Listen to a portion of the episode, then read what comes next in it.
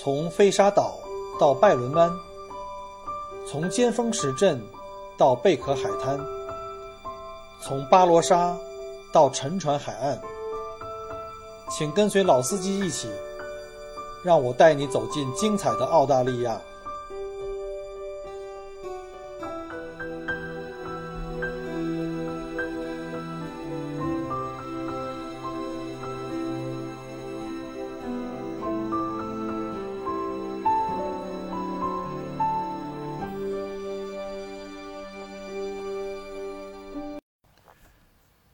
各位听友，大家好，欢迎继续订阅和收听 Michael 郭聊澳洲。今天呢，我们想跟大家聊一下澳大利亚的红酒产业。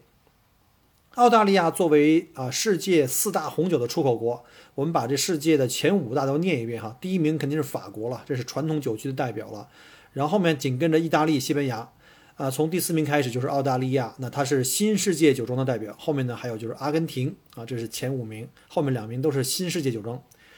呃，澳大利亚的酒红酒产量呢，每年的出口量呢是七亿五千万升，其中在本地消耗掉了五亿三千万升，也就是说，总共的这个十几亿啊，十二三亿的这个红酒的产量啊，本地就消耗了百分之四十。考虑一下这个澳大利亚的这个总人口啊，总共才两千四百万哈，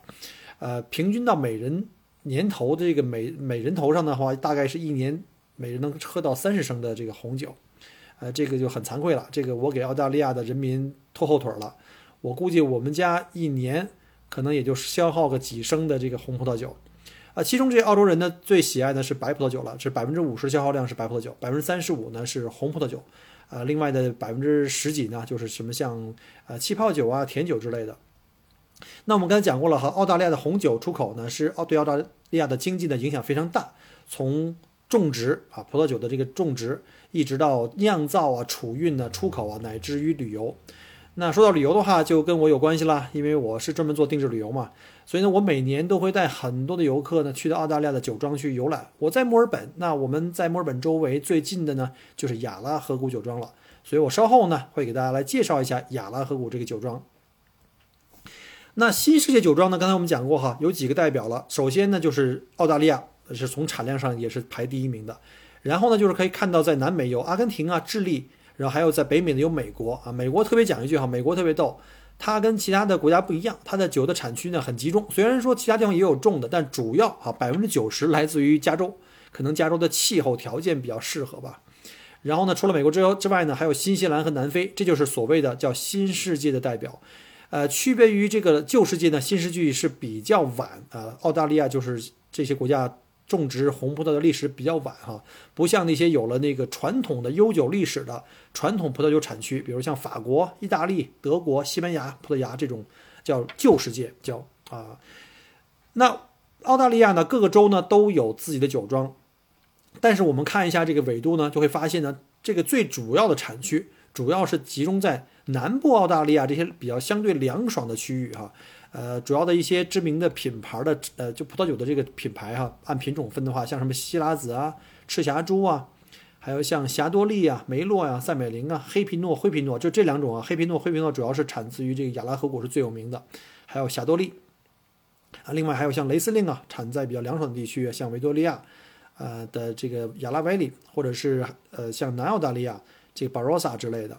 啊，另外呢，还有一个品种呢，叫苏维东白朗，也是澳大利亚比较著名的一款，呃，这个葡萄酒。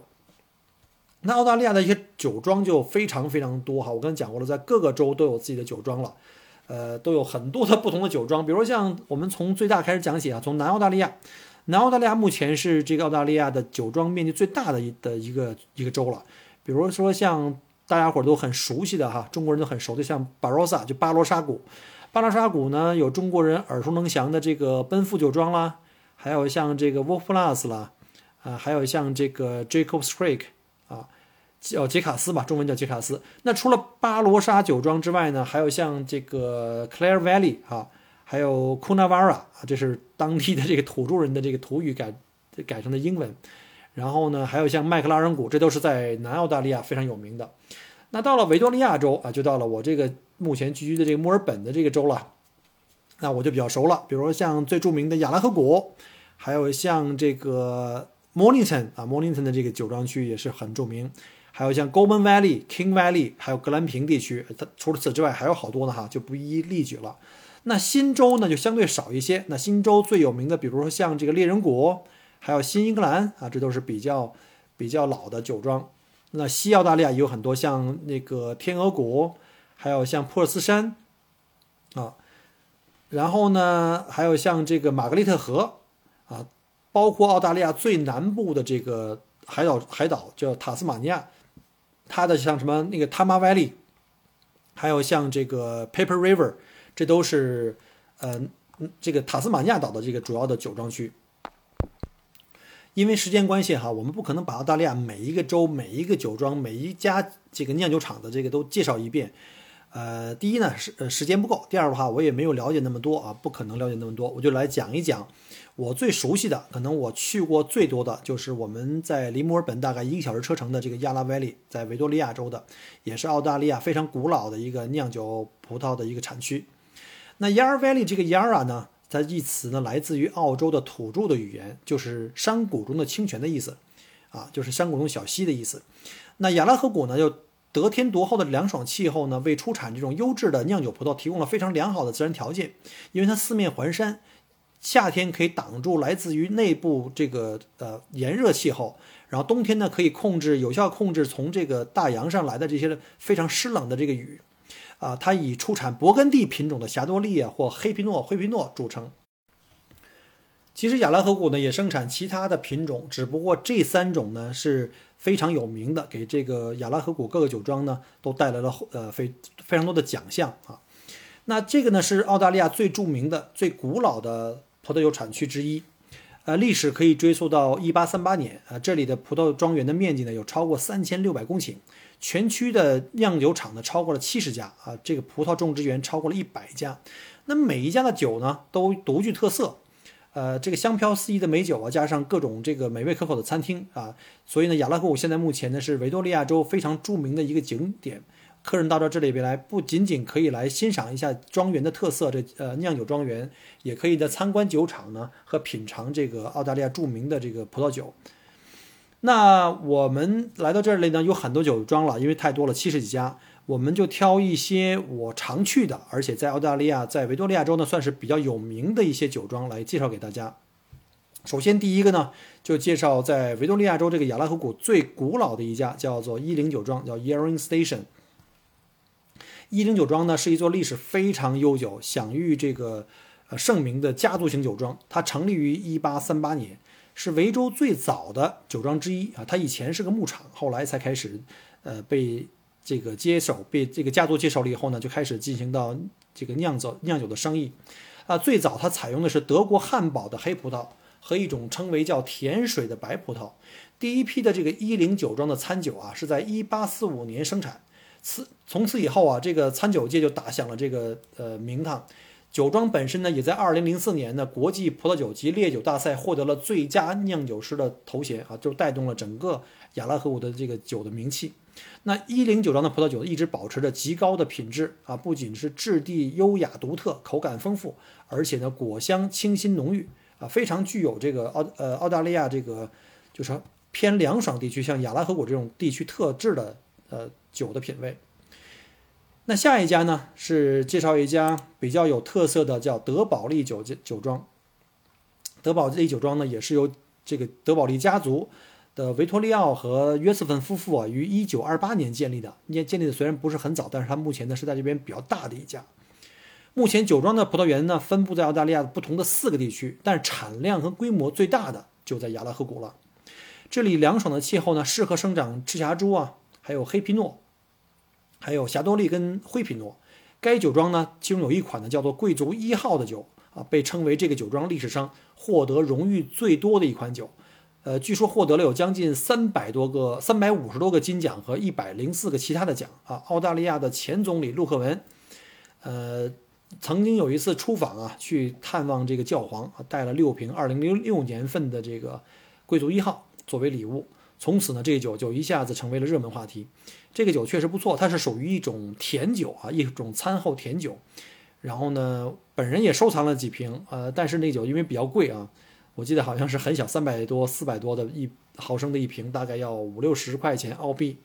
呃，这在澳洲算贵了啊，但是在中国人看来这太便宜了。所以很多客人到这儿一看，哎呦，这个在国内卖的很贵，我也我也不知道他在国内卖多少钱，拼了命的买，然后带回去。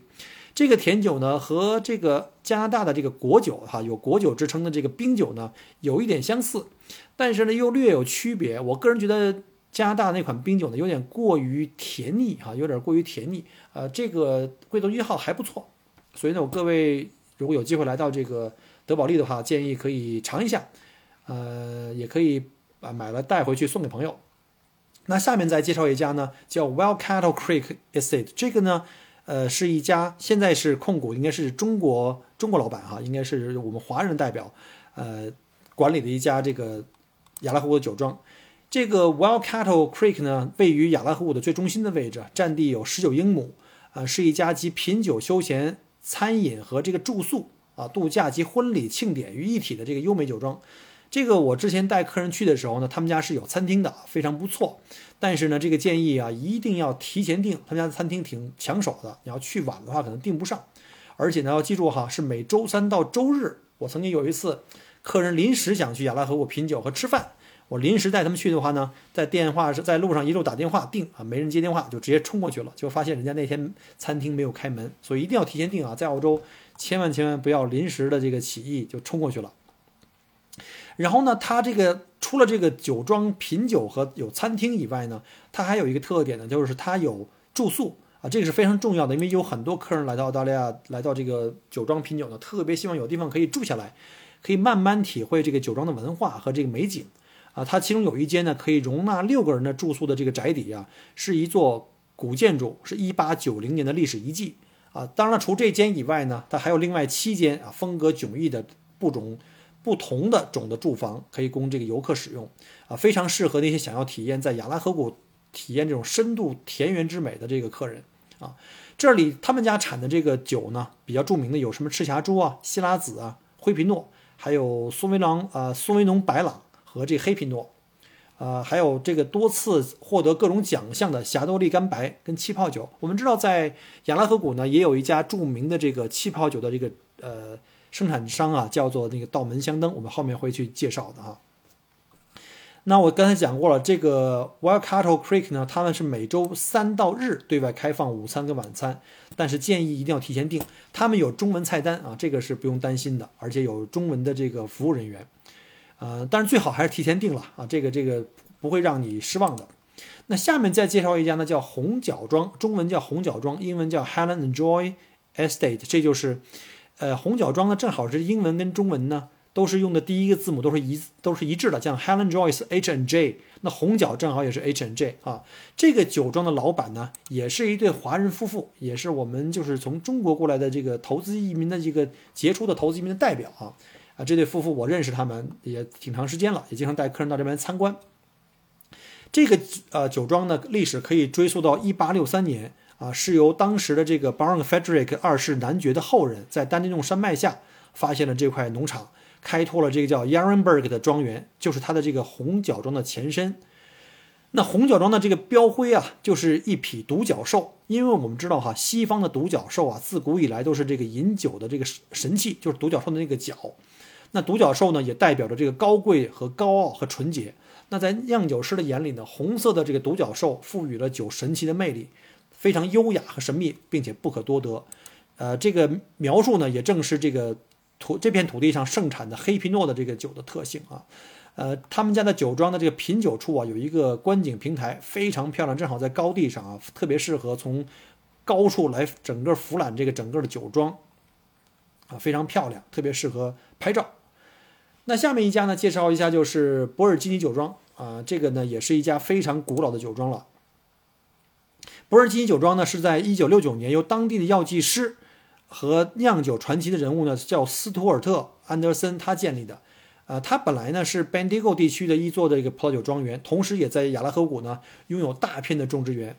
到现在为止，他们的酿酒的历史呢已经有超过八十年了。这个博尔基尼的酒庄呢，开端呢非常非常的引人注目。他们很快，他虽然比其他的那些酒庄稍微晚一点，但是他们通过自己酿酒的水平的这个这个。独树一帜呢，在国内外屡获殊荣啊，然后在这个酒庄呢获得了很多的名誉的这个称号，呃，包括一些著名的品种，像希拉子，还有像他们特别经典的一款叫那个赤霞珠，还有就是霞多丽。即使是英女王的到访呢，当年也只能小酌了一杯1975年跟76年的赤霞珠啊，因为我们知道有些年代的存酒呢是相当相当贵的啊，这边女王来了也不能痛饮。下面就是我刚才讲过的那个道门香灯了，这是一家在澳洲呢时间比较短的酒庄，但是呢，这个的酒庄的背景呢就非常的厉害，它是著名的 LV 集团的呃旗下的一个酒庄，是跟法国香槟的这个。酒厂呢是属于姐妹工厂，但是我们知道呢，因为香槟的品牌是有品牌保护的，受法律保护的哈，只有在香槟产区的葡萄按照传统工艺加工的气泡酒才可以被誉名为叫香槟。那除此以外，即便是自己投资的海外工厂，名字也不可以用香槟了，所以呢，他们就用另外一个名字叫道门香灯啊，就是这个酒庄的名字了。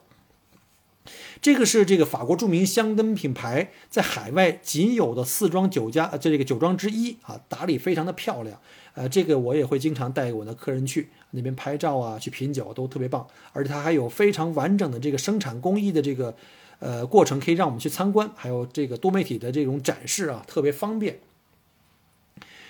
呃，这里的这个气候啊和土壤条件特别适合种植这种香槟葡萄，因为我们知道在亚拉河谷的话呢，气候条件、土壤条件和这个温度特别特别的完美啊，这是最早呢被欧洲人选中作为这个酿酒葡萄的产地。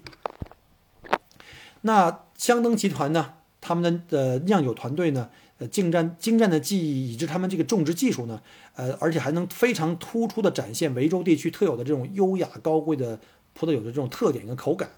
呃，这里也是号称在整个亚拉河谷呢春天最早转绿的这个葡萄园啊，所以也把它叫做这个绿点哈。当然这是他们自己说的了啊。他们的餐厅呢也叫绿点啊，这个餐厅很漂亮，正好能一眼望出去呢就是那个葡萄庄园啊，非常非常不错。只不过呢，不管是上面介绍的那个一零，还有这香灯啊，他们餐厅都蛮贵的，一道菜都要四五十块澳币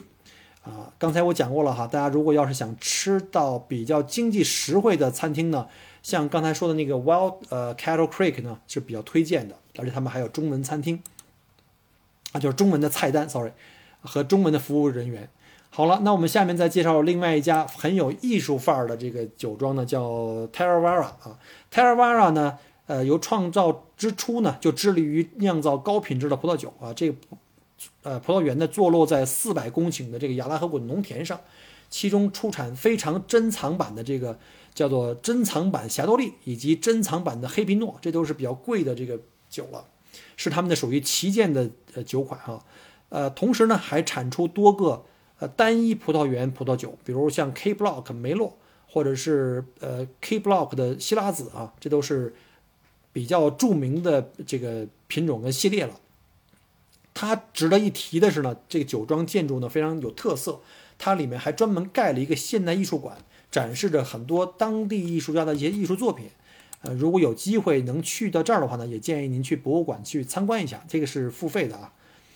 好，下面第八位，我们总共介绍十位哈，第八位呢就是橡木岭，叫 Oak Ridge，这是一家具有非常强烈的现代感的家族式的葡萄酒庄，曾在2012年被 The Agent SMH 美食指南指定为年度最佳酒庄，因为它的餐厅很厉害啊。被公认为是澳大利亚酒庄的最棒的餐厅之一，获得了这个一个厨师帽的这个呃级别，就相当于这个米其林的一星了啊，这个很厉害。这是澳大利亚特有的。我们知道，其实米其林在澳大利亚是没有评分制的，它在亚洲才刚刚开始啊，主要是在欧洲跟美洲。那在这个澳大利亚是本地的这个评级机构啊，这个是跟米其林是不太一样的。那这个酒庄这个品尝室呢，和这餐厅呢，享有一顶厨师帽的称号。呃，餐厅呢均配有全景的落地的玻璃窗，啊，访客可以边吃饭呢，边欣赏这个葡萄园的这个迷人的景致。啊，这个橡树岭的酒庄的著名的酿酒师，像叫 David，他曾经荣获了2017年澳大利亚美食旅行家杂志的这个年度最佳酿酒师榜单。同年呢，这个橡树岭的餐厅呢也摘得了《美食评论》杂志的一顶厨师帽的荣誉哈，并这个 del 并被这个 Delicious 杂志被评为2017年澳大利亚排名第十四位的热门餐厅，这就很不容易了，相当的牛了。呃，所以呢，这是一家美酒与美食并茂的这个酒庄。如果有机会来的话呢，也推荐来尝一下啊。只不过他们家的菜比较贵一点，呃，毕竟是这个排名第前十四嘛，这个要做好思想准备。餐厅的行政总厨叫 Matt Stone 和这个 Joe Barrett 是两位重量级的澳大利亚这个烹饪高手。他们的菜品的原料啊，都采自于当地，并且以大胆创新，呃，食材跟制作过程而闻名啊。这家的餐厅是很牛的啊，一定要有机会一定要试一下啊。呃，第九位呢，介绍一下冷溪山，叫 Coldstream Hills，啊，这家的酒庄啊，说实话，我来的时候把自己也吓了一跳，就它这个酒庄的知名度啊和酒庄的大小很不成比例，就是你听过它的名字很多遍，但是来了以后发现这酒庄这么小啊，那品酒室简直了，就住进去五个人基本就站不开了已经。跟前面介绍那几家都差别非常大，但是呢，它是澳大利亚小酒庄的代表，有很多小酒庄名不见经传，但是酒非常棒。这里的酒呢，远销十六个国家。冷溪山的旗下的酒款中啊，多属这个霞多丽黑黑皮诺吧，是最受好评的。啊，其中它有一个最著名的就是经典款的这个黑皮诺啊，曾经是从上市以来就被称为是亚拉河谷最著名的黑皮诺啊，这就你想象一下啊，这就很牛了，能做到这种程度啊。再下一个呢？呃，叫最后一个，我们就要介绍一下图卡庄园。图卡庄园，中国人也管它叫做玫瑰庄园。那大家门口呢种了一大片的玫瑰，每年这个春天开花的时候非常的漂亮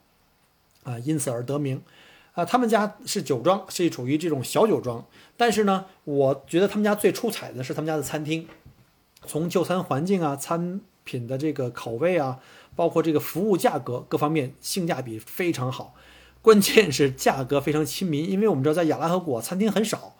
呃，开车要很远，基本上好的餐厅呢都是在那些五星的酒庄自己开的，那价格就非常的贵了哈。呃，除了我刚才介绍的那个什么那个 Wild Cattle，Wild Cattle Creek 呢，还是价钱还是比较亲民的。Wild Cattle Creek 呢跟这家图卡酒庄有点相似啊，他们也是这种带套餐的，就是你可以事先选好，比如说像啊四十几块钱。好像是四十五到四四十八吧，我忘了。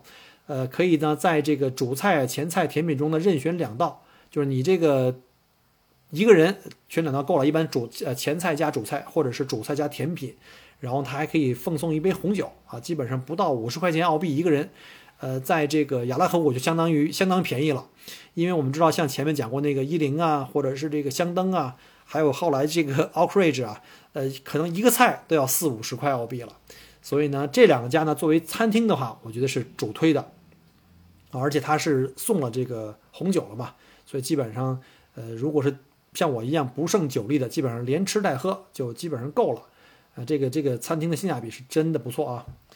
好了，那在亚拉河谷呢，我介绍了十家酒庄，呃，那还有很多故事可以讲了，包括像这个在不同季节啊，种植季节讲种植的这个工艺啊，还有像收割。还有酿酒工艺啊，都有很多故事可以讲，呃，但是因为一方面是时间关系，另外一方面的话，呃，现在讲太多了以后，对吧？以后大家伙都知道，就就不找小郭做这个导游了。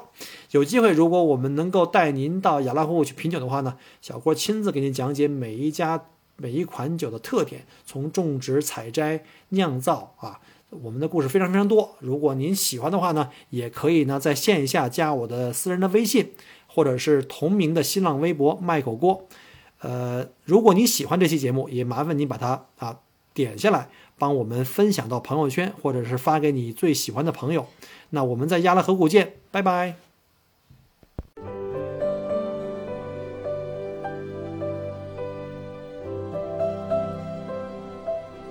很开心您能够关注并收听我的节目。如果您觉得还不错，请您转发并分享给您的朋友们。同时，也欢迎您给我线下留言。除了喜马拉雅，欢迎您关注我的同名新浪微博“麦狗锅”。同时，希望您关注我们的旅行服务公众号，微信公众号“墨尔本精品小团旅游”，里面有很多澳大利亚的旅游资讯和攻略。希望我的节目越做越好。